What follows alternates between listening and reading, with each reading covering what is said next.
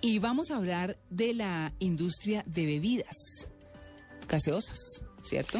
Ese tema sí me interesa, a ver, hablemos. Ese tema, no, pues eh, no, mejor dicho, la industria de bebidas se ha comprometido con el nuevo Código de Autorregulación Publicitaria. Con esto, el sector se pone a la vanguardia en su compromiso con los derechos de, los consumidores y la libre y leal competencia. Vamos a hablar sobre este tema porque tiene que ver además mucho con la salud, con las grandes críticas que se están haciendo a las, a las bebidas, a las gaseosas, a los jugos de caja, en fin, a todos estos eh, productos que son para la lonchera o para acompañar las comidas o para la sed y que, según las organizaciones de salud, pues están siendo muy nocivas para la salud. Y que se han convertido en un negocio impresionante. Impresionante. ¿Cierto? Porque uno al principio solo conocía gaseosas. Exacto. Después, jugos envasados. Después, aguas. El agua, que es lo más increíble, llegar a vender el agua. Claro. Que es lo que dicen los ecologistas. Exactamente. Después, bebidas energéticas. Es decir, es un mercado que ha venido encontrando muchas opciones diferentes y hoy en día el sector de las bebidas tiene de todo. De todo, como en botica. Sí, señor. Pues vamos a hablar con Santiago López, que es director ejecutivo de la Cámara de la Industria de Bebidas de la ANDI. Señor López, muy buenos días. ¿Santiago? Sí, muy buenos días. Ah, ¿cómo le va? Bien, gracias. Bueno, muy bien. Hablemos de, de cómo es que se compromete la industria de las bebidas a este código de autorregulación publicitaria. ¿Cuál es el código, primero que todo? Esta semana se estaba relanzando el Código de, de, Autorregulación Publicitaria de Colombia. Hay diferentes países de Latinoamérica que tienen este código. Colombia actualizó su código porque el que teníamos tenía ya 30 años. Esto fue liderado por la UCEP. La UCEP es la Unión Colombiana de Empresas Publicitarias y nosotros como industria de bebidas solicitamos entrar a formar parte del mismo y crear un capítulo para alimentos y bebidas. La industria de alimentos también entra y entramos nosotros como industria de bebidas a formar parte y a cumplir lo que se está estableciendo en este código. ¿Qué beneficios trae el hecho de que ustedes eh, se acojan a esta regulación? ¿Qué beneficios trae para el consumidor común y corriente? ¿Qué beneficios trae para el consumidor común y corriente? No, bastantes beneficios. ¿Por qué? Porque el código establece algunos principios éticos que debe tener la publicidad que se va a hacer de, las, de los productos que lo suscriben. Las principales empresas fabricantes de bebidas lo firman voluntariamente y deciden ir más allá de lo que la ley establece que debe ser la publicidad.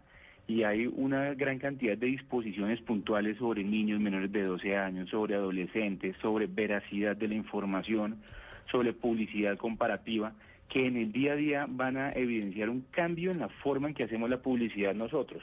Le doy un ejemplo. Sí. Nosotros no podemos salir diciendo, tómate esta bebida que te vas a volver el popular del colegio, porque es un mensaje errado que no queremos mandar a los niños. No puede ser aspiracional.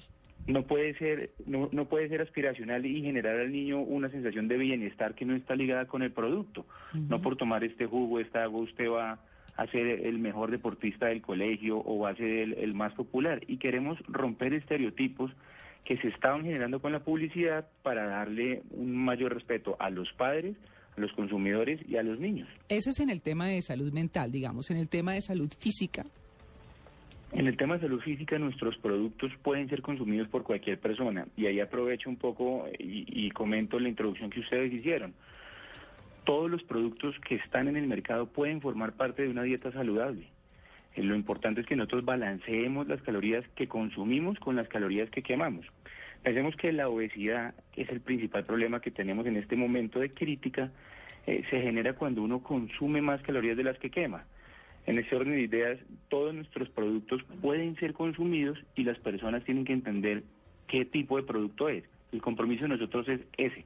Les vamos a informar cuántas calorías tiene nuestro producto, cuántos mililitros tiene nuestro producto, de qué está hecho nuestros productos, para que la gente tenga la certeza de qué está consumiendo.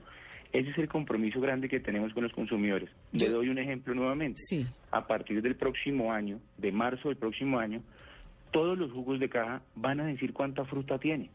Porque estamos viendo que existe una gran cantidad de mitos y la gente considera, ah, no, este jugo no tiene nada, esto es solo agua y ya y hay jugos de los que se están en el mercado que tienen 100% fruta, 80%, 20%, 40%, 2%, y lo que queremos es que el consumidor sepa qué está comprando y que tome la decisión basada en su hábito de vida y estilo de vida. Perdón, ¿y hay alguna reglamentación de cómo lo van a decir?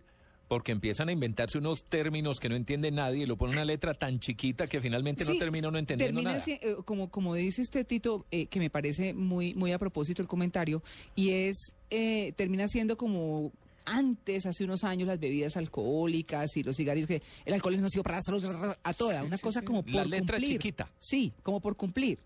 No, si uno se compromete y se compromete para hacer las cosas bien. Nosotros no ganamos nada con poner que esta bebida tiene 20% de fruta y ponerle una letra que le toque uno sacar una lupa para leerlo. La idea es que quede en el rótulo frontal. El rótulo frontal es la parte principal del producto y tiene que tener unas condiciones específicas para que sean legibles al consumidor. Esa es una de las condiciones. El Ministerio de Salud reglamentó cómo debe ser y la idea es, nos estamos comprometiendo es para que la gente sepa. Nosotros somos los más interesados porque queremos nosotros que la gente comience a conocer sus productos y comenzar a quitar esos estigmas que se están generando injustificadamente sobre muchos de los productos que están en el mercado. Claro, yo, yo creo que eh, un poco en aras de lo que se ha venido escuchando por la Organización Mundial de la Salud, por lo que hizo, por ejemplo, el alcalde de Nueva York y demás, con el tema del azúcar. Y es, claro, los productos son eh, consumibles sin problema y con moderación, como usted dice. Pero usted cree que la batalla que se está dando con la obesidad va a llegar, va a llevar mejor a las empresas a decir hay que poner o los gobiernos llegarán a exigir que más de tantas gaseosas al día no o que lo consuma con moderación o algo por el estilo.